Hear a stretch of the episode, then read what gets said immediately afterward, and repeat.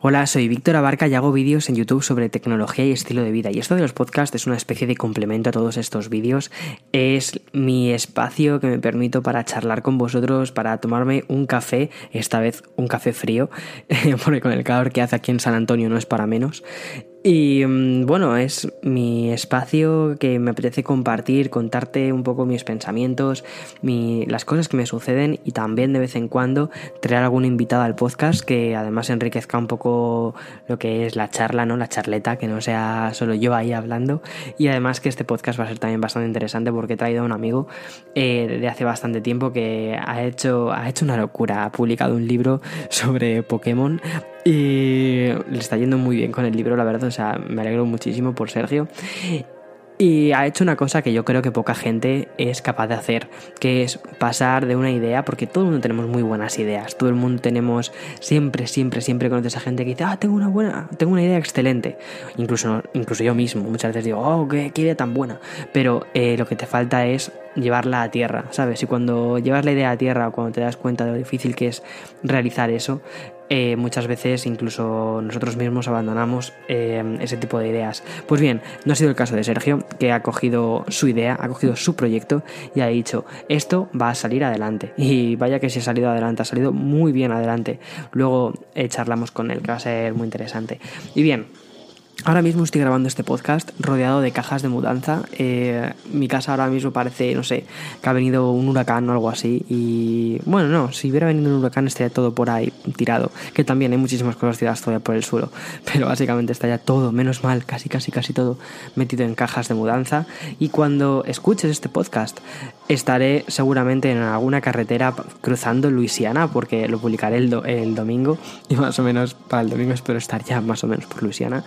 Eh, de camino a Nueva York, que va a ser el destino de la tercera temporada de los blogs.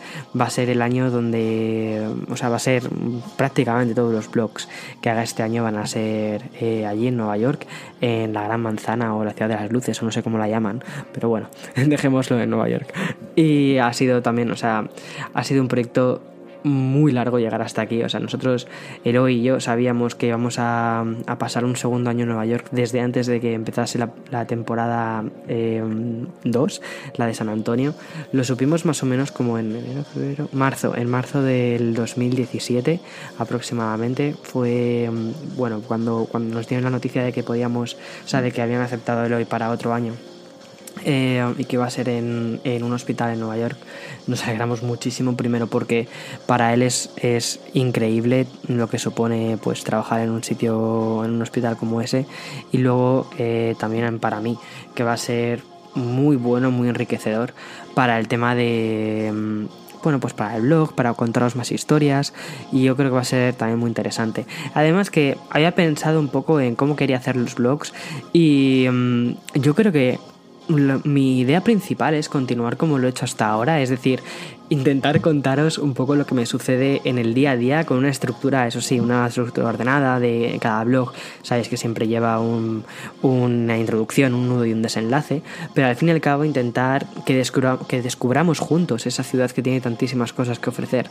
Además que ya pinta muy bien, ya el mes de agosto tengo cosas muy interesantes que enseñaros y que mostraros y quiero que me acompañéis en esa especie de vivencia, en ese camino que voy a tener en Nueva York y quiero que lo hagamos juntos. Quiero que os vengáis conmigo, que seamos casi compañeros de piso. y, y, nada, que lo disfrutemos todos. Aunque eso de compañeros de piso, ya os, ya os digo que va a ser un piso bastante pequeño, va a ser un poco más pequeño que el piso que tenemos en San Antonio. A ver, es que no puedes comparar lo que son los pisos aquí en San Antonio a lo que son los pisos allá. Eh, por el tema del alquiler es carísimo, es carísimo, es una locura. Pero bueno, ya veremos cómo lo hacemos y no estamos en el podcast este para hablar de, finanzas y de cosas mm, oscuras de estas.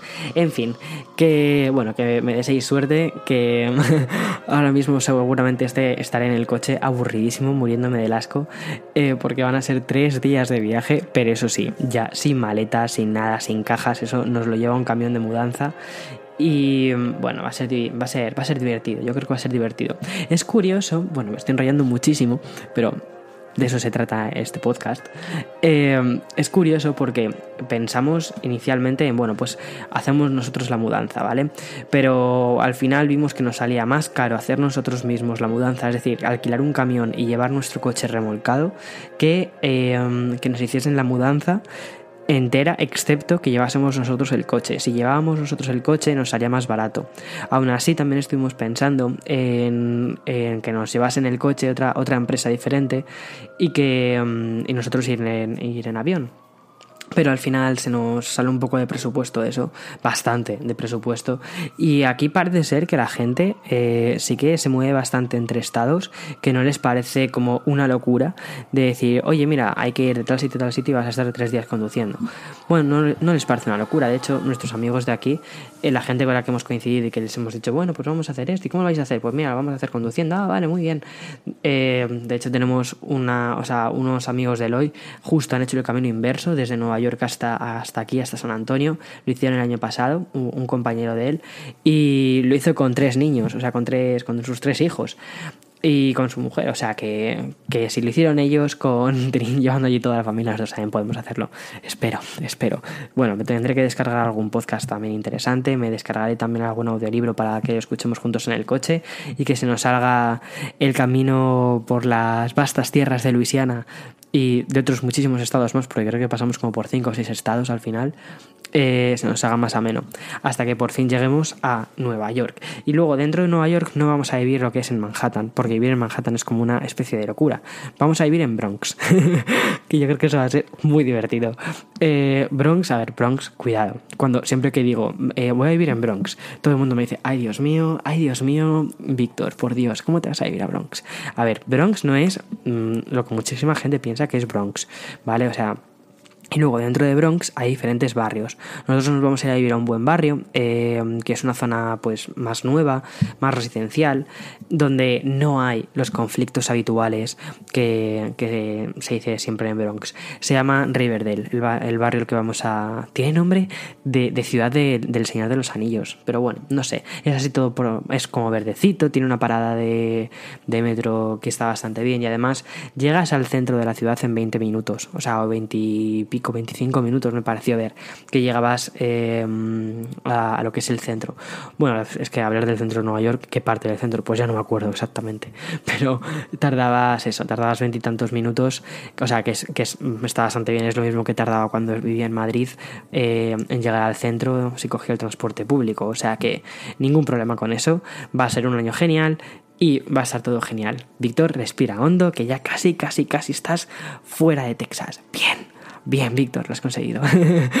Dios mío, es que este año ha sido un año complicado, ¿eh? Ya os lo digo, que ha sido un año bastante complicado.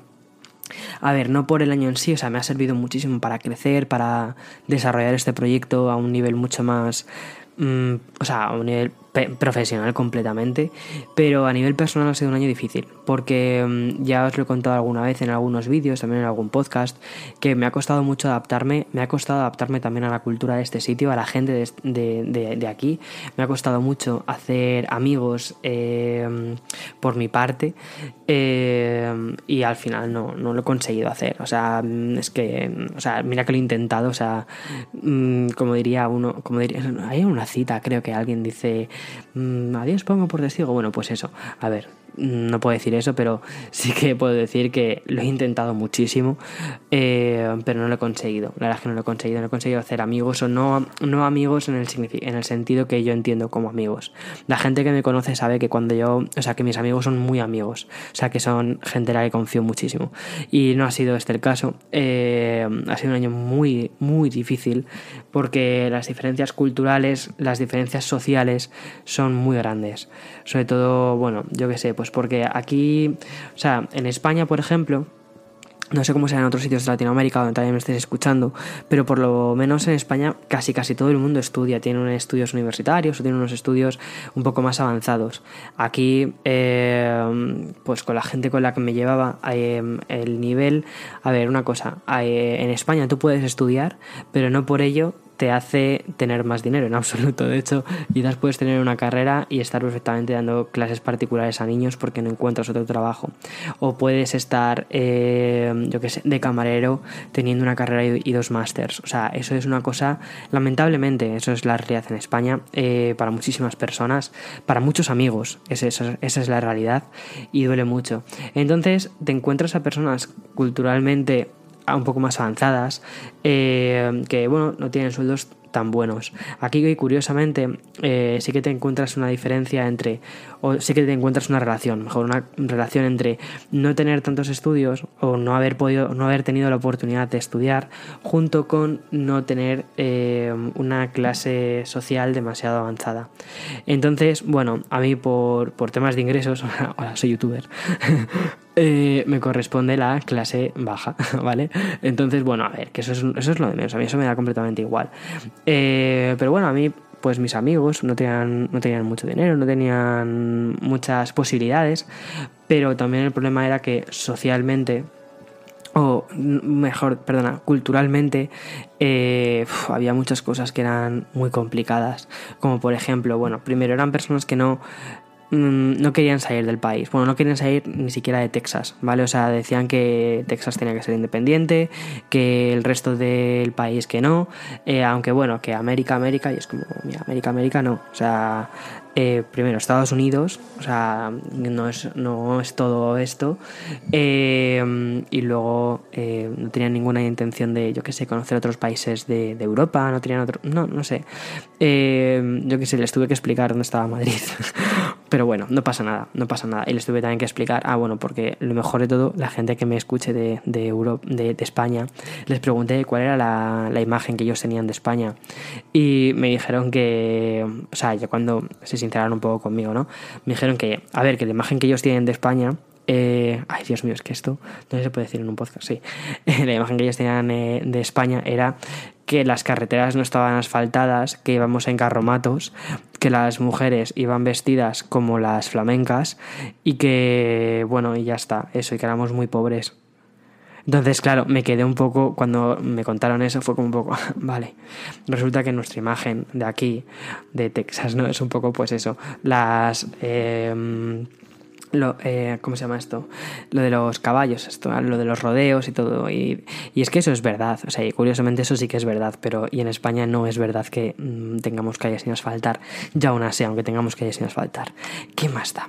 Pero bueno, en fin, yo que sé, que no pasa nada. Que también que las Em, ideas preconcebidas que tiene sobre un país está en todos los sitios. Que tengo muchas ganas ya de irme aquí, de Texas. Mucha gente me había dicho, pero ¿por qué te vas a Texas, Víctor? Si Texas es como lo opuesto a, a ti o al rollo que a ti te gusta. Y es verdad, o sea, ha sido un año complicado, pero ha sido un año que me ha servido muchísimo para avanzar a nivel profesional, para poder desarrollar este proyecto, que es un proyecto que empezó hace un año y medio, se gestó un poquito antes, se gestó como hace dos años aproximadamente. Y empezó eso, empezó hace un año y medio. Eh, este podcast va a tener que ver bastante con el tema de los proyectos. Entonces, te quiero contar muy resumidamente cómo siempre he intentado hacer mis proyectos. Mis proyectos siempre suelen durar dos años, ¿vale? Tranquilo y tranquila. No, este, este, o sea, YouTube no me va a durar dos años. Eh, siempre me duran dos años por una cosa, porque el primer año lo tengo para lanzar el proyecto. Es el plazo que me doy. Entonces, veo si. veo cómo. O sea, intento desarrollar la idea, eh, lanzar el proyecto, publicarlo, eh, darla a conocer al mundo. En el caso, por ejemplo, bueno, pues otros proyectos en los que he estado y que no han funcionado, pero bueno, eh, este, por ejemplo, también se, se basa en lo mismo. Es decir, primer año para eh, crear el proyecto y lanzarlo y el segundo año para afianzarlo, es decir, para, ver si funciona, si no funciona, poder ir modificando una serie de cosas y si en el segundo año veo que la cosa no va bien, pues mira chico, ya está, no pasa nada, se empieza otra cosa y, ya está y no hay ningún problema. Pero bueno, en fin, que mm, eso es un poco como eso es un poco más o menos como yo siempre he intentado abordar los proyectos largos, eh, de dos en dos años. Este proyecto, el de proyecto de YouTube, ha sido muy bueno, ha sido también muy diferente a otras cosas y... Mm, Y eh, de hecho, el primer año, mira, el primer año fue un año de lanzamiento. Los primeros meses fueron unos meses horribles, ya os lo he dicho muchísimas veces. Fueron unos meses en los que no crecía nada, sino al contrario, iba decreciendo cada vez más. Hay una plataforma que se llama Social Blade, que es bastante curiosa porque te dice, bueno, te dice también cuánto dinero gana ese youtuber, que es mentira, ya os digo yo que ojalá ya me gustaría ganar lo que pone Social Blade que gano. Eh, pero también lo que dice es el crecimiento que tienes, las views que tienes, los suscriptores que tienes, y te lo va haciendo día, o, sea, o mes a mes o lo que sea. Bueno, en cualquier caso. Eh, y puedes poner, es público, o sea, tú puedes poner cualquier nombre de cualquier youtuber, de cualquier canal que tenga los datos, los datos públicos y te aparece ahí. En fin, en mi caso, por ejemplo, de hecho se nota, se ve como en 2016 tenía casi casi 20.000 suscriptores y en muy pocos meses empecé a bajar, a bajar, a bajar, a bajar. Esto 2016, no, en 2017, perdona. En 2017 empecé a bajar, a bajar, a bajar, a bajar. Justo cuando di el giro en el canal de, hablar de videojuegos únicamente, a contar un poco mi vida a través de blogs y también eh, hacer toda la parte de tecnología. ¿Por qué? Porque la gente se empezó a ir. Entonces fueron unos meses muy difíciles. Pero luego justo la cosa cambió y empezó a subir. O sea, yo creo que la gente que se tenía que ir se fue mm, y ya está. Y, y, siempre, siempre lo pensé así, siempre lo pensé como que aquello era una cosa necesaria, que al fin y al cabo era comprensible. Yo estaba cambiando completamente de temática y que la gente pues podía no llegarle a gustar la nueva temática que tenía el canal. Y era eso, era perfectamente comprensible. Entonces, cuando mm, em, luego cuando el algoritmo, yo qué sé, cuando, bueno, primero cuando todo el mundo se fue y el algoritmo me, empezó a eh, poner contenido, o sea, como creador de contenido de tecnología y de blogs, fue cuando la gente de verdad que se quería quedar en el canal o que podía aportarles algo el canal empezó a entrar. Y ahí fue la explosión. Bueno, la explosión, cuidado. Nunca, curiosamente, si te fijas en muchos otros youtubers, hay otros muchos youtubers que un vídeo o una serie de vídeos fueron lo que les hizo que, que saltasen, no sé, no a la fama, sino que su canal explotase. Yo no he tenido eso, ¿vale? Yo no he tenido nunca un vídeo en concreto que dijese, Buah, ese vídeo ha sido con el que todo ha empezado, con el que eh, toda la bola eh, o todas las personas han empezado a entrar y a conocerte. No, no, no, nada de eso. Eh, yo siempre he, o sea, he subido contenido, la gente ha ido entrando, las personas habéis ido entrando al canal a través de ese contenido, pero no he tenido todavía esa explosión, no sé si la tendré en algún momento, pero bueno, pero sí que es verdad que como por mayo, junio del año pasado fue cuando la curva pasó de estar decreciendo a ir poquito a poquito creciendo. Y nada, el primer año más o menos se cerró bastante bien. De hecho salí muy reforzado del, del primer año. Tuve bastantes puntos de reafirmación, es decir, reafirmaciones cuando eh, te has marcado una serie de hitos, por ejemplo, yo que sé, pues hacer una colaboración con X eh, o una, bueno, una serie de cosas y que efectivamente te salen bien o que personas que están o que tú consideras que, que tienen una real opinión sobre lo que estás haciendo, eh, te dicen, oye, lo estás haciendo bien, o sea, ve por ahí que lo estás haciendo bien, ¿no? Entonces, para mí el primer año tuve varias reafirmaciones de este tipo y entonces dije, vale, perfecto, o sea, parece que lo que estoy haciendo lo estoy haciendo bien. Ya os digo, las reafirmaciones no tienen por qué acompañar con lo que ganas, y menos en YouTube, o sea, ya, ya os digo que por favor separéis siempre eso. Eh, y este segundo año eh, me está sirviendo ya no solo para seguir creciendo cada vez más, sino también para, para también encontrar mi voz en el propio proyecto, porque yo no venía del mundo eh, del blog, yo no vengo de un mundo audiovisual, yo venía de marketing, yo venía de analizar tablas de Excel, o sea, para que os hagáis una idea. Entonces, este segundo año o el año de esta segunda temporada, el año de San Antonio me ha servido para tener mi estilo, para encontrar mi estilo, cómo quiero hacer las cosas, cómo quiero eh, mostrar los proyectos que hago. Porque el primer año, o sea, la primera temporada, perdonad, la primera temporada, los primeros que duró seis meses, em, sí que es verdad que cogí demasiada influencia de un youtuber que para mí me parece que es como el padre del blog, que es Casey Neistat. Entonces, para mí, como yo no, yo no sabía hacer esto, entonces, para mí, él era como el referente. Mm, también tenía otros referentes, pero para mí él era como el referente. Entonces mi primera temporada está súper influenciada por él. Luego ya la segunda temporada eh, decidí también dejar el consumo de, sus vídeos para, bueno, pues para centrarme en cómo quería desarrollar mi contenido y empecé a ver también otros youtubers, empecé también a ver, eh, dediqué más tiempo a ver series de televisión y de hecho mi contenido actual está muy influido por algunas series de televisión eh, y también por, por youtubers y bueno, y por mi propio estilo. Es una mezcla al final, es una mezcla de un montón de cosas y esa mezcla de un montón de cosas es lo que mm, te hace que encuentres tu propia voz. Entonces, este segundo año para mí ha sido como intentar encontrar mi propia voz. Algunas personas dicen, vale, Víctor, lo has conseguido, otras personas dicen, no lo has conseguido. Eh, yo sigo trabajando en ello porque con esto ya os digo, nadie nace, nadie nace sabido, ya esto, y las cosas se aprenden poquito a poco y siempre tienes tiempo para reinventarte, para, para aprender cosas. He estado también, he dedicado bastante tiempo a estudiar y bueno, ha sido un año, un año curioso, muy curioso. De estos que dices, bueno, ha sido un año de, de inflexión en el que has cambiado muchas cosas. Y mm, lo peor, que he pasado mucho tiempo solo. Lo mejor, que me ha dado tiempo a, lanzar este proyecto y a, encontrar como quería que fuese. Y Nueva York creo que va a ser el año en el que, o espero que sea el año en el que todo este proyecto despegue y sea una segunda reafirmación. Por eso tengo unas ganas increíbles, de verdad, de que vengan los señores a coger las cajas, que se lleven las cajas, que cojamos nosotros dos el coche, que nos montemos en el coche y que digamos, oh yeah, vámonos de aquí y vámonos a vivir nuestra nueva vida en Bronx. bueno, creo que voy a estar más tiempo en Manhattan que en Bronx, eh, por razones obvias.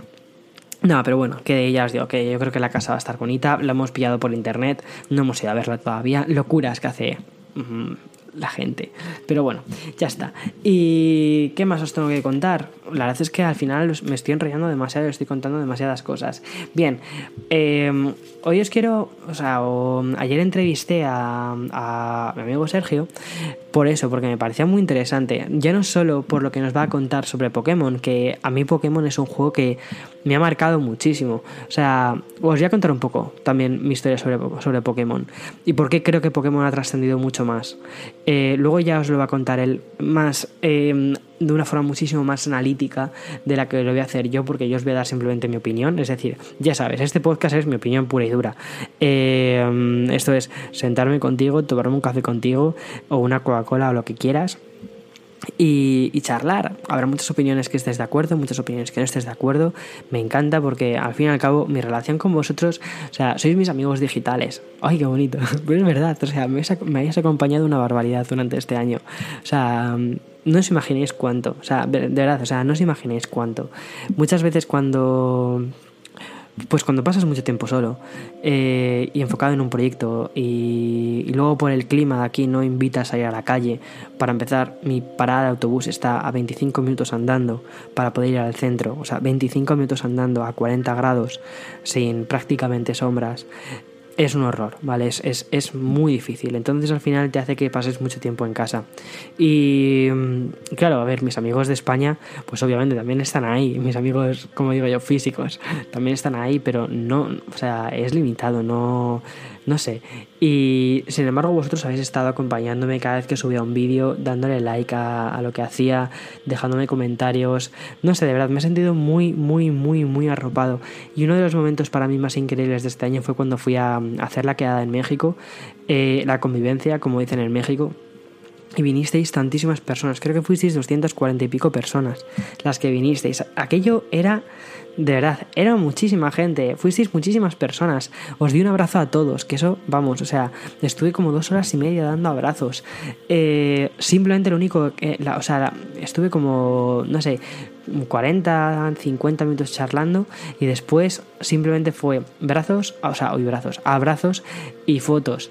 Y fueron eso, dos horas y media. Y algunos me contasteis también, pues, un poco vuestra historia. No sé, o sea, me dio la sensación de que estaba conociendo a mis amigos de los cuales vosotros sabéis mucho de mí, pero que era como la primera vez que nos desvirtualizábamos y era muy bonito, no sé, no sé, no sé, o sea, la verdad es que me habéis acompañado muchísimo, ya no solo la gente de, de México, sino la gente que habéis estado al otro lado en Argentina, eh, viendo mis vídeos, eh, no sé, de verdad, muchísimas gracias, Chile, Perú, de un montón de sitios, de verdad, España, por supuesto, en fin, que me pongo un poco, eh, ¿cómo se dice? Sentimental. Bien, ¿qué os estaba contando? Ah, bueno, Pokémon, es verdad.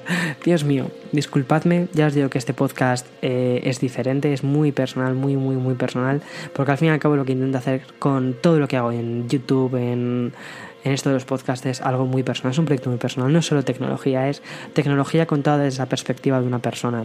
Bueno, y mi relación con Pokémon, que me enrollo otra vez.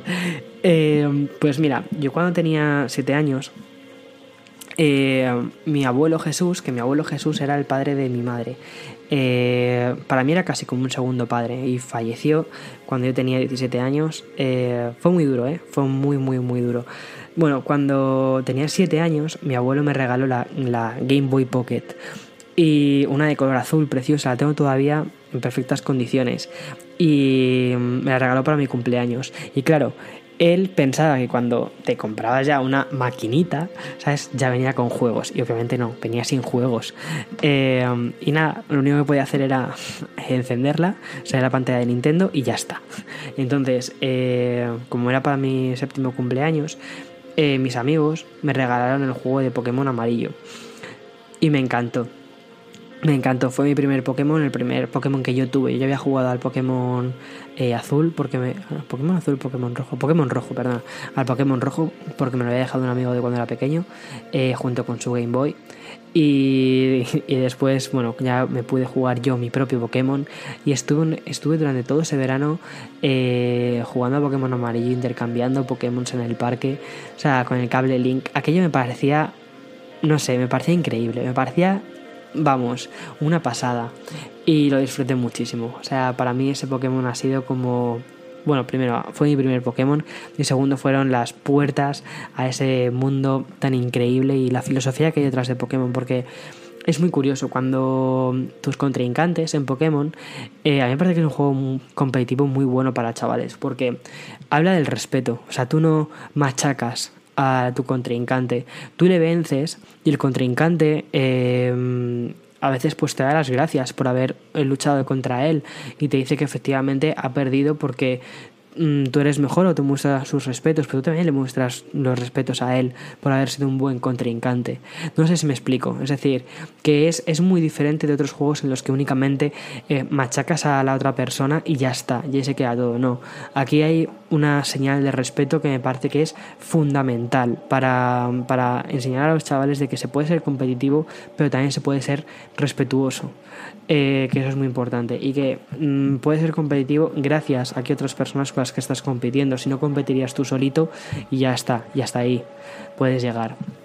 Bien, eh, y luego a partir de, de, Pokémon, de ese Pokémon, pues ya jugué también a otros, a otros Pokémon, pero lo dejé más o menos cuando tenía unos, no sé, 12, 13 años y cuando durante toda mi adolescencia como que dejé de jugar a Pokémon. Eh, toda la parte de Pokémon Rubí, todo, todo lo que fue Nintendo Advance, o sea, Nintendo Advance, Game Boy Advance, me perdí los Pokémon de Game Boy Advance. Pero fíjate cómo son las cosas que al final cuando llegué a la universidad volví a retomar Pokémon. Ahí tenía como 18 años, 19 años, una cosa así, con la Nintendo DS. Y empecé con las reediciones de los Pokémon que habían sacado. Bueno, empecé con Pokémon eh, Blanco, después Blanco 2, después con la reedición de Heart Gold, creo que era, eh, que salió. Y aquí me volví a enganchar a la serie. Pero me enganché una barbaridad, una barbaridad. Y hasta ahora. Y me parece que son juegos muy buenos, muy completos. Y que han sabido renovarse increíblemente bien y hacer las cosas muy, muy, muy bien. Es verdad que hay una locura de Pokémon. No sé si hay como 700 y pico Pokémon, lo cual no tiene ningún sentido. Que haya tantísimos Pokémon, no tiene sentido. Pero bueno, y sobre todo que antes, cuando era pequeño, sí que me sabía los 151 de carrerilla, te decía del 1 al 151, te los decía de carrerilla, pero ahora obviamente, o sea, 700 y pico Pokémon, no sé, o eres un lumbreras o, no sé, o, es imposible, o sea, para yo me veo incapaz de aprenderme eso. Pero me parece increíble eso, que haya personas de mi edad que ya nos estamos acercando atención, peligrosamente a los 30, no pasa nada, acercarse peligrosamente a los 30. Eh, que seguimos jugando a Pokémon y ves a otro chaval de 10 años que también está jugando a Pokémon y lo está disfrutando. Y eso es una cosa que, que de verdad te gusta. O sea, al menos yo digo, jo, me encanta que las nuevas generaciones, los nuevos chavales, estén disfrutando de este juego porque como yo disfruté de cuando, era pequeño de este juego. No sé. Y por eso Sergio eh, nos va a contar cómo ha sido este fenómeno, cómo ha logrado trascender este videojuego y se ha convertido en cultura y no solo en una cultura de una generación, de nuestra generación, de la generación del 1990 en adelante, sino eh, también en los nuevos chavales de los 2000, de los 2010, o sea, que ves a cualquier persona jugando Pokémon y eso es increíble, o sea, eso es increíble. Pero qué mejor que sea Sergio que nos cuente un poquito sobre cómo Pokémon ha trascendido más allá de lo que es un videojuego y ha pasado a ser cultura. Bien, Sergio Carlos González es periodista en Station y autor del libro Pokémon, Historia y Evolución de un Fenómeno. Y sí, hemos venido aquí un poquito a hablar de su libro, de su proyecto y por supuesto que nos hable también de Pokémon. Bien, Sergio, oye, muchísimas gracias por haber podido coger este rato eh, para estar en el podcast. Además, conozco a Sergio desde hacía un montón de años y cuando me dijo que iba a hacer este proyecto le dije, por favor, pásate por el podcast y cuéntalo porque lo que has hecho es una grandísima hazaña. Así que mil gracias por pasarte, Sergio. Eh, muchas gracias a ti, Víctor. De nuevo, muchísimas gracias por, invitarme a, pasar por este rincón al que acudo mucho en mi, en mi podcast, en, mi, en mi teléfono, quiero decir. Y bueno, pues en primer lugar también darte la enhorabuena por lo que estás logrando con, el canal, con el podcast y que creo que, la gente, además de un buen canal, creo que ve a una, a una gran persona, así que te lo agradezco de verdad que me des la oportunidad de hablar aquí del libro. Genial, genial. Bueno, Sergio, que bueno, mil gracias. Que a ver, que tampoco, o sea, que, que esto es una cosa muy relajada, muy de, muy de amigos, como quien dice. Y es que, hijo, al fin y al cabo lo que has hecho, o sea, lo que decía antes, lo que has hecho no lo hace todo el mundo. Coger un proyecto que puede, sí, dices, bueno, voy a hablar de Pokémon, que es un hobby, ¿no? Porque todos al fin y al cabo hemos crecido con Pokémon. Y que cojas este hobby eh, y, lo, lo, y lo lleves a un punto tan extremo, decir, voy a documentar esto. Y no solo lo voy a documentar, sino que además voy a crear un libro. Pero bueno, de eso vamos a hablar mejor en una segunda parte. Primero quiero que me cuentes un poco eh, cómo ha influido tantísimo Pokémon en una generación, porque ¿cuánto tiempo lleva Pokémon existiendo? Sí, Pokémon lleva existiendo 22 años eh, desde que salió el primer videojuego, aunque en realidad Pokémon se concibe desde 1995. Y ah, yo creo que lo que le ha pasado a, a tanta gente es lo mismo que nos ha podido pasar a ti y a mí. Quiero decir, yo nací con Pokémon bajo el brazo. Eh, a, los, a los cuatro años recibí una Game Boy con el primer juego de Pokémon cuando salió aquí en España. Digamos que he empezado desde el, desde el principio. Y creo que la influencia que ha tenido en mi Pokémon a nivel tanto cultural como, como de afición por el videojuego y, muchísimas cosas más, ¿no? Amistades, eh, intereses, eh, todo lo que me ha rodeado en mi vida a nivel de, intereses de ocio y también yo creo que, algo que va más allá del ocio ha estado vinculado con Pokémon. Y, y, claro, pues entonces tú te, llegaría en que te preguntas en que te preguntas el por qué, ¿no? El por qué ha pasado esto y por qué a, través de esos, o mejor dicho, después de, esos 22 años que siga eh, teniendo esa influencia tan grande en tantos millones de personas, sin importar género, sin importar cultura, sin importar edad. Exacto. Y que a la, conclusión a la que llego es que Pokémon ha establecido eh, su propio lenguaje y a través de ese lenguaje ha sabido expresarse de una forma única, con una idiosincrasia propia que no tienen otros medios culturales, otros medios de, expresión cultural, ¿no? En este caso un videojuego.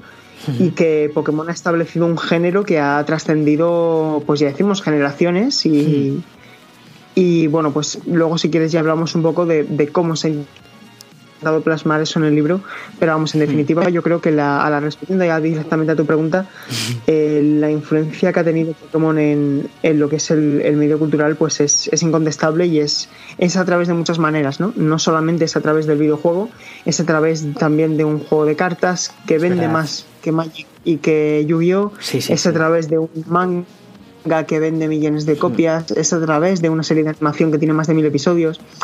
es de muchas maneras, ¿no? Es también, yo creo que incluso un sentimiento de, captura, de colección, de comunicación, de, intercambio, de conexión. Ese es el lenguaje, ¿no? Que hablas, del que hablas. Sí, eh, sí, yo creo que sí. yo creo que, que ese lenguaje el que ha establecido Pokémon y que, que, bueno, pues que ha conseguido encandilar a muchísima gente. No sé si te conté eh, que bueno, hace unos meses aquí en San Antonio, en Texas, que es donde estoy viviendo, para la gente que no lo sepa, yo creo que todo el mundo lo sabe, ya porque siempre lo digo, eh, hicieron como una especie de fin de semana de festival Pokémon. Y entonces, obviamente, me tuve que acercar para ver qué es eso del festival Pokémon. Y claro, yo lo que me imaginaba era ver a chavales jugando con la 3DS. Yo me llevé mi 3DS y con mi Pokémon y con, mi, con mis eh, equipo super tuneado para, para combatir contra alguien, ¿no? Y cuando llegué allí y me encontré a todo el mundo jugando con cartas y nadie con la 3DS, dije, ¿qué está pasando en el mundo? Ya ves. Sí, sí, es, es totalmente lógico. Aquí en España pasa incluso. Y yo creo que Pokémon estaba experimentando una fase difícil en 2015. Difícil en el sentido de que salían nuevas generaciones de juegos, nuevas generaciones, eh, llevamos siete por ahora, y digamos que la quinta había vendido muy bien, pero había vendido menos que la cuarta, la cuarta eh, había vendido ligeramente más que la tercera, pero no eran cifras eh, tan espectaculares como las primeras generaciones.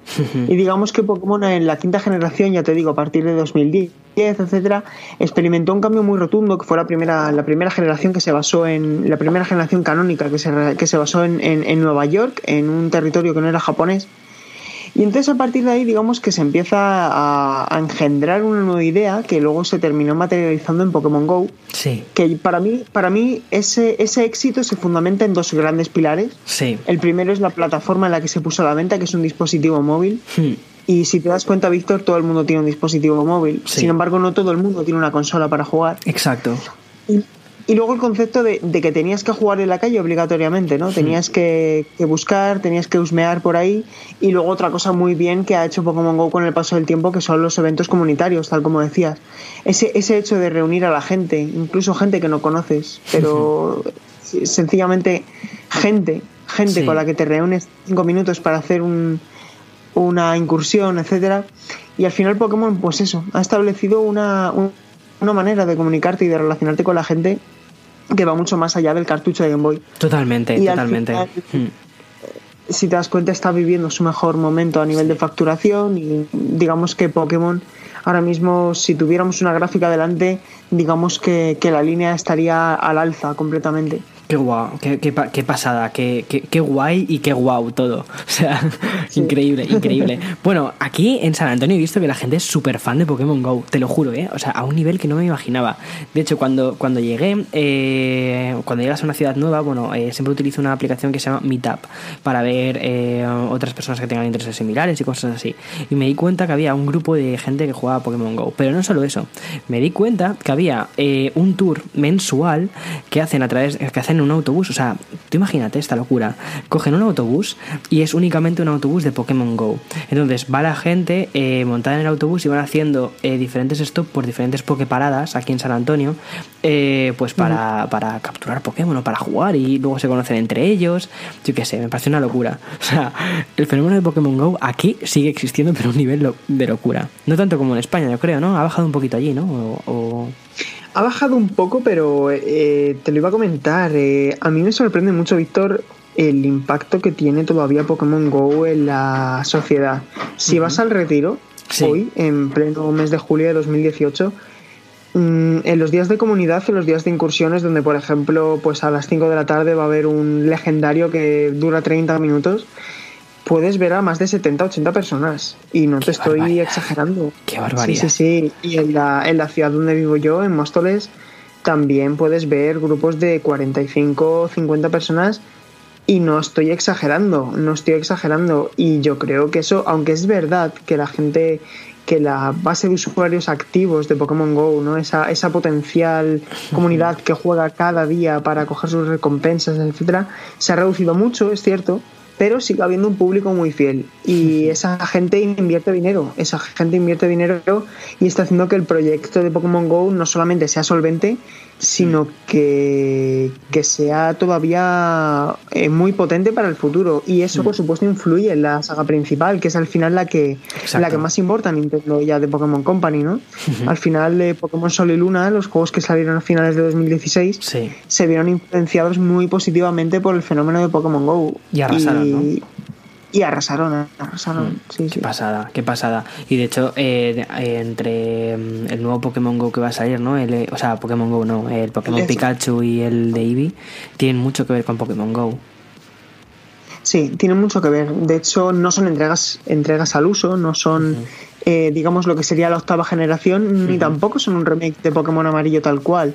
Digamos que se recoge, y esto es totalmente deliberado, se coge la región de Canto, que es donde comenzó todo se coge la primera generación y se traslada en la jugabilidad de Pokémon Go.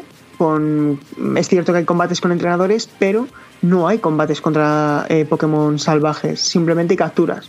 Entonces digamos que Pokémon Let's Go Pikachu y Pokémon Let's Go Eevee son una entrega intermedia entre lo que sería un JRPG clásico de la saga principal sí y el concepto de Pokémon Go. Entonces digamos que es una aventura, además muy pensada para jugar en cooperativo, para jugarla en casa. Sí. Ya de cara al año que viene, en 2019, será cuando salga la ya confirmada, esto no es opinión, es, información, cuando salga ya la ya confirmada nueva generación de, de, la saga tradicional. Qué pasada. Y ahí nos tendrán a todos enganchados, aunque tengamos 30 eh, años, 40 años, seguiremos jugando a Pokémon Go porque vamos, eh, como, o sea, ha trascendido. O sea, yo creo que han conseguido eh, que una saga de videojuegos trascienda y pase ya a convertirse en cultura, en cultura de, de, de no una generación, sino multigeneracional. O sea, es que es increíble. Sí, de hecho, hay, una anécdota muy, muy interesante que se cuenta en el libro, que es que cuando, cuando Pokémon cumplió 10 años, eh, pues digamos que ya la gente que había empezado jugando con, con 10 o con 8 años, inevitablemente ya era mayor de edad o estaba en las vísperas de ser mayor de edad. Entonces ahí los, los productores, eh, en concreto Junichi Masuda, eh, que es el productor y compositor principal de las entregas y actualmente incluso también ha dirigido alguna entrega, se preguntaba cómo podía traer de vuelta a la gente que había comenzado desde el principio y cómo podía convencerles de que se hicieran con una Nintendo DS, que era la consola donde iban a salir, en este caso Pokémon Perla Diamante, cómo convencer vieran ahora, ¿no? Diez años después, y entonces, pues Pokémon se supo reinventar muy bien ahí, pero el verdadero reto, como decía antes, llegó con la quinta generación, ¿no? Una segunda generación de la saga dentro de una misma consola, es decir, eh, la cuarta y la quinta generación salieron las dos en el mismo hardware. Sí. Y eso era un reto para ellos. Entonces, eh, Junichi Masuda viajó por todo el mundo y a través de una serie de conciertos a los que acudió, dijo, oye, ¿por qué no hacemos la nueva región basada en un territorio que no sea japonés? ¿Por qué no nos vamos a Occidente? ¿Por qué no apostamos por un territorio completamente cosmopolita, mm, vanguardista y tecnológico como es Nueva York? Y fue así como, como se planteó la quinta generación y fue así como se planteó el futuro y lo que es la actualidad de la saga, ¿no? Un cambio de perspectiva total que para mí mm, haya sido o no un éxito, lo que es indiscutible es que ha sido una reinvención de la franquicia, eh, haber sabido reinventarse de tanto tiempo y que actualmente tenga ese estado de salud personalmente me sorprende. Totalmente, Sergio. Oye, y ahora hablemos un poco más, como quien dice, del libro, pero más del libro eh, de, tu, de tu proceso creativo, porque eso es lo que eso es lo que me parece que es increíblemente admirable. Porque, a ver, se nota que eres súper fan de la saga, pero ¿cómo coges tu fanatismo? Eh, porque, o sea, hay millones de fans de la saga, pero no hay tantas personas que hayan cogido una, un concepto tan amplio como Pokémon, una cosa tan extensa, o sea, 22 años de historia, de, de, de casi un culto, casi, casi un culto, porque hay muchísima gente que está súper crazy con el tema de Pokémon. Eh, ¿Cómo coges eso y lo conviertes y dices, oye, voy a hacer un libro sobre esto y no solo un libro para mí, sino que es que además lo voy a publicar? Cuéntame un poco eso. Sí, pues a ver, en primer lugar, eh, hay dos motivaciones que me llevaron a hacer el libro. El primero es que desde que tenía 14 o 15 años, em, cuando empecé a tener mis primeras pagas, etcétera, eh, me lo gastaba prácticamente todo en, imprimir documentación. Yo escribía, escribía con el ordenador que había en casa, escribía cosas, escribía probabilidades de las Pokéball, los tipos de Pokéball. Qué barbaridad. Me hacía mis propios documentos y los imprimía. Y de hecho lo tengo, lo tengo aquí en casa y me hace ilusión verlo de vez en cuando porque me trae muchos muy gratos recuerdos. Y esa era una primera materialización de lo que yo quería plasmar. Al final me di cuenta que cuando era un chaval yo quería hacer algo que no existía, que era un libro, un libro mm, de la historia de Pokémon, un libro donde se contase cómo había, cómo había aparecido todo. Y no solamente contar el qué, es decir, que no fuese una Wikipedia, no que fuese solamente una, un relato de información, sino que se contase un porqué, es decir, que se contase y se explicase Eso es interesante. el motivo, el motivo y el, el surgimiento, el desarrollo y la evolución que había que iba experimentando cada generación.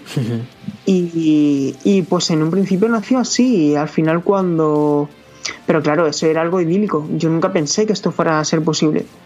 Pero bueno a medida que me fui formando como periodista y como en mis habilidades de redacción y de escritura eh, en un momento donde yo me encontraba muy bien conmigo mismo y sobre todo eh, tenía la sensación de que, de que Pokémon estaba experimentando un cambio muy importante, como era como es ahora, ¿no? Eh, la saga va a saltar en Switch y digamos que todo lo que hemos visto hasta ahora se traza una línea gruesa y se establece un nuevo paradigma para la franquicia, que es el que se va a nacer ahora. Por lo tanto, creo que era un momento adecuado para plantear este proyecto. ¿Y qué hice? Pues hace...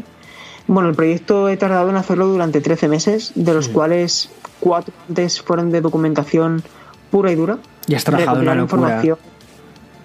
Sí, sí, sí. Además, eh, aproveché también una entrevista que pude hacer con Medistation en finales de 2016 para, para recoger información que luego, por supuesto, ese contenido se publicó en Medistation, pero he podido reciclar y he podido reinterpretar para, para contar información en el libro que no, que no se encuentra Internet. Es decir, no es un cúmulo de información de Internet, sino que hay también mucho de experiencias, mucho de, declaraciones, de revistas impresas, mucho, es una información de, pues ya te digo, una documentación muy exhaustiva que he hecho con muchísima transparencia y muchísima honestidad y sobre todo con muchísimo respeto a lo que es Pokémon para poder plasmarlo en más de 150.000 palabras, que es lo que ocupa el libro. Qué barbaridad. Y, y, ya te digo, ha sido algo que digamos que a partir de verano del año pasado, verano de 2017, empecé a escribir. Eh, no tenía apenas tiempo porque el trabajo me absorbía mucho, pero los fines de semana escribía un poquito.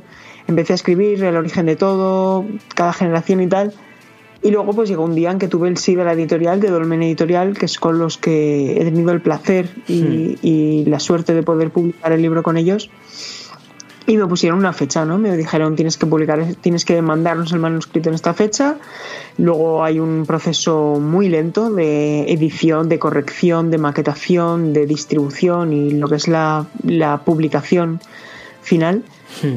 Y pues bueno, pues empecé a escribir, empecé a escribir cada generación. Era muy ambicioso porque quise entrevistar al campeón del mundo de cartas para que me explicase un poco también cómo cómo era todo, ¿no? Para poder enriquecer el capítulo del Training Card Game.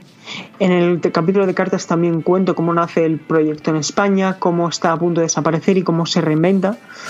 También cuento toda la historia del manga, del Training Card Game, vamos, de, sí, del manga, del anime, las películas, la mitología, toda la mitología que se cuenta a través del videojuego, la cronología se crean los Pokémon y bueno, pues digamos que es algo que va mucho más allá del videojuego y que trata de todo lo que es el fenómeno cultural de Pokémon a través de, pues ya te digo, un monográfico, un ensayo. Es que eso es lo que más, eh, lo que me parece más interesante de tu libro. O sea, que cuentas la historia, cuentas qué hay detrás, ah. o sea, cuentas el porqué. Que eso es lo, eso es lo, lo que no encuentras en internet. Sí, sí, eso es lo que, digamos, he intentado hacer y espero haber cumplido, porque era, era mi máxima preocupación, hacer algo que fuese a menos de leer, no solamente para un fan acérrimo de la saga, que ya sabe absolutamente todo de la franquicia, sino pues también esa persona que, que no sabe tanto y poder darte la sorpresa, ¿no? Darte algo que sea de calidad y que, y que sobre todo pues te deja un buen sabor de boca, ¿no? Son 250 páginas ilustradas con imágenes exclusivas porque otro, otro, otro, otra cosa que tenía en mente es que el libro tenía que tener un cariz muy personal, muy exclusivo. Y para ello contacté con un buen amigo, Daniel Figares, a quien mando un saludo desde aquí, que es compañero mío en Mary Station, es editor de vídeo y bueno, pues también es tiene mucha, mucha experiencia en fotografía. Y le dije, oye Dani, ¿por qué no hacemos una sesión de fotos de toda la colección de, que tengo aquí de cartuchos, de cartas, de tal? ¿Y por qué no utilizamos estas imágenes para encabezar los capítulos y tal? Y entonces yo, si te soy sincero, creo que el libro, y con toda la honestidad del mundo, creo que ha quedado muy bonito por dentro. Creo que ha quedado muy Hmm. bonito. Sí, sí. Y en parte es por eso, ¿no? Por, Hmm. por esas imágenes. Y luego también una ilustración exclusiva que nos ha hecho Sergio Melero, que es artista profesional. Se ofreció a hacerlo también gratuitamente cuando supo que el, que el proyecto, que yo tampoco iba a sacar dinero con el proyecto porque lo iba a donar todo. Hmm. Y pues fue todo muy, muy orgánico, muy bonito, muy bonito porque accedió muy bien y de verdad la imagen es muy bonita la que puso, la que diseñó él con su puño, con su puño y su, y su habilidad para, para poder hacer el libro. Y ya te digo, al final el, el libro ha sido un sueño hecho realidad porque no existía algo así de ambicioso Sí. y creo que al final pues eh, la gente lo está valorando positivamente, Sí. el libro está vendiendo bien. Creo que has apuntado muy Y- alto, o sea, y- porque apuntaste muy alto desde el principio, o sea, hace un año cuando te planteaste esto dijiste, o sea, quiero, quiero verlo en papel, quiero ver ese proyecto ya hecho. Eh, no todo el mundo, eh, cuando tiene un proyecto, o sea, bueno, lo que te decía antes, ideas tenemos todos, pero saberlas ejecutar, no, la, no sabe ejecutar las ideas ambiciosas tanta gente. Y al final tú has sabido ejecutarlo y ahí tienes la prueba, o sea, tienes, tienes un libro eh, ya en la calle eh, que está gustando a la gente, que lo has presentado en diferentes sitios y que está gustando, ¿no? Sí, sí, la verdad es que está gustando mucho. Ya te digo, eh, también agradezco a la gente de Game Police, un evento que se celebra en Málaga, que este año ha tenido pues una asistencia de récord, lo han organizado genial. De hecho, eh, y ni me han pagado ni nada, ni muchísimo menos, ¿eh? Eh, o sea, que quiero decir que aquí no hay ni, ni disclaimer ni nada.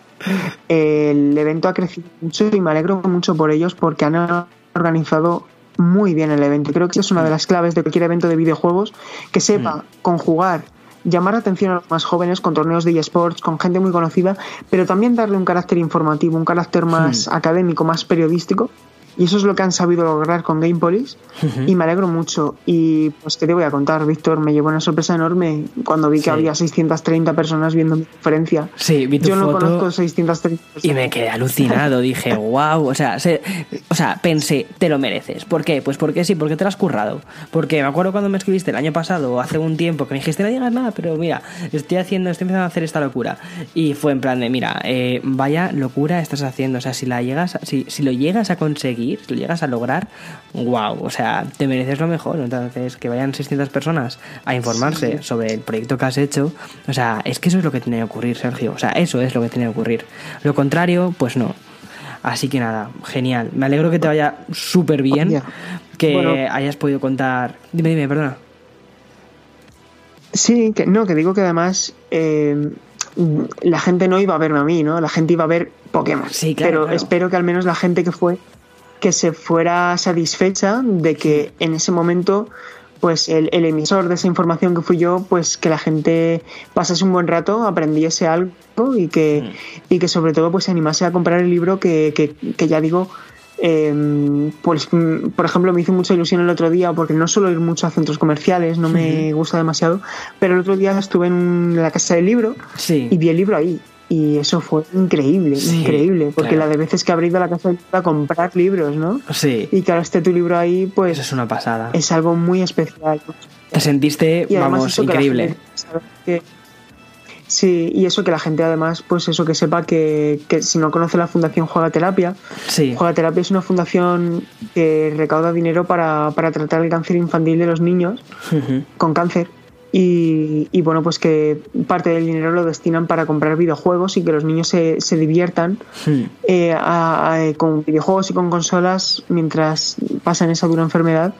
Y pues dije, pues todo lo que yo gane con el libro, que es Va un porcentaje X de lo que se del PPP, Sí. va a ir a eso. Entonces, Está pues que la gente sepa que, que yo no voy a sacar un duro del libro y que si compran el libro, pues al menos que sepan que, aunque sea de forma indirecta, van a estar haciendo una buena acción. Sí. Así que Sí, sí, no, está decir genial. también que si alguien escucha desde Latinoamérica el libro va a salir en septiembre en Latinoamérica también. Así Ah, que estupendo. Estupendo, sí, porque, o sea, hay un montón de oyentes ahora mismo que son de Latinoamérica y mm, además ahí también en el fenómeno Pokémon está como súper a tope, o sea, que, que bueno, que en septiembre, chicos, tenéis el, tenéis el libro de Sergio y que tiene pintaza, que vamos, que si no os ha puesto los dientes largos con todo lo que os ha, con todo lo que os ha contado, echad un ojo en una librería cuando veáis esas imágenes que lucen espléndidas, ya está, ya lo tenéis, ya lo tenéis ahí. Y que luego que eso, que aunque nos haya hablado muchísimo de su libro Sergio, que él no se está llevando nada de esto, o sea, que va a un proyecto muchísimo más grande, que eso es lo que me parece increíble que hayas hecho. Y nada, Sergio, que ha sido mm, genial tenerte por aquí, o sea, increíble el proyecto que has hecho, que vaya súper bien todo y nos vemos, nos vemos pronto por Madrid. Pues sí, nos vemos pronto y yo de verdad te quiero decir que, que, te agradezco muchísimo la oportunidad que me has dado porque soy oyente y ya sabes que nos conocemos desde, sí. desde hace mucho. me acuerdo perfectamente el día que subiste el primer vídeo de la 3DS con PS Vita sí. y me alegra el corazón de lo que estás haciendo y de lo que estás logrando porque te lo mereces muchísimo. Ya te digo que, que, que siempre te he tenido eh, como un ejemplo donde mirarme por, por, la honestidad que muestras con tu audiencia y creo que, que has sabido conectar con ellos y ellos seguro que, que, lo saben apreciar.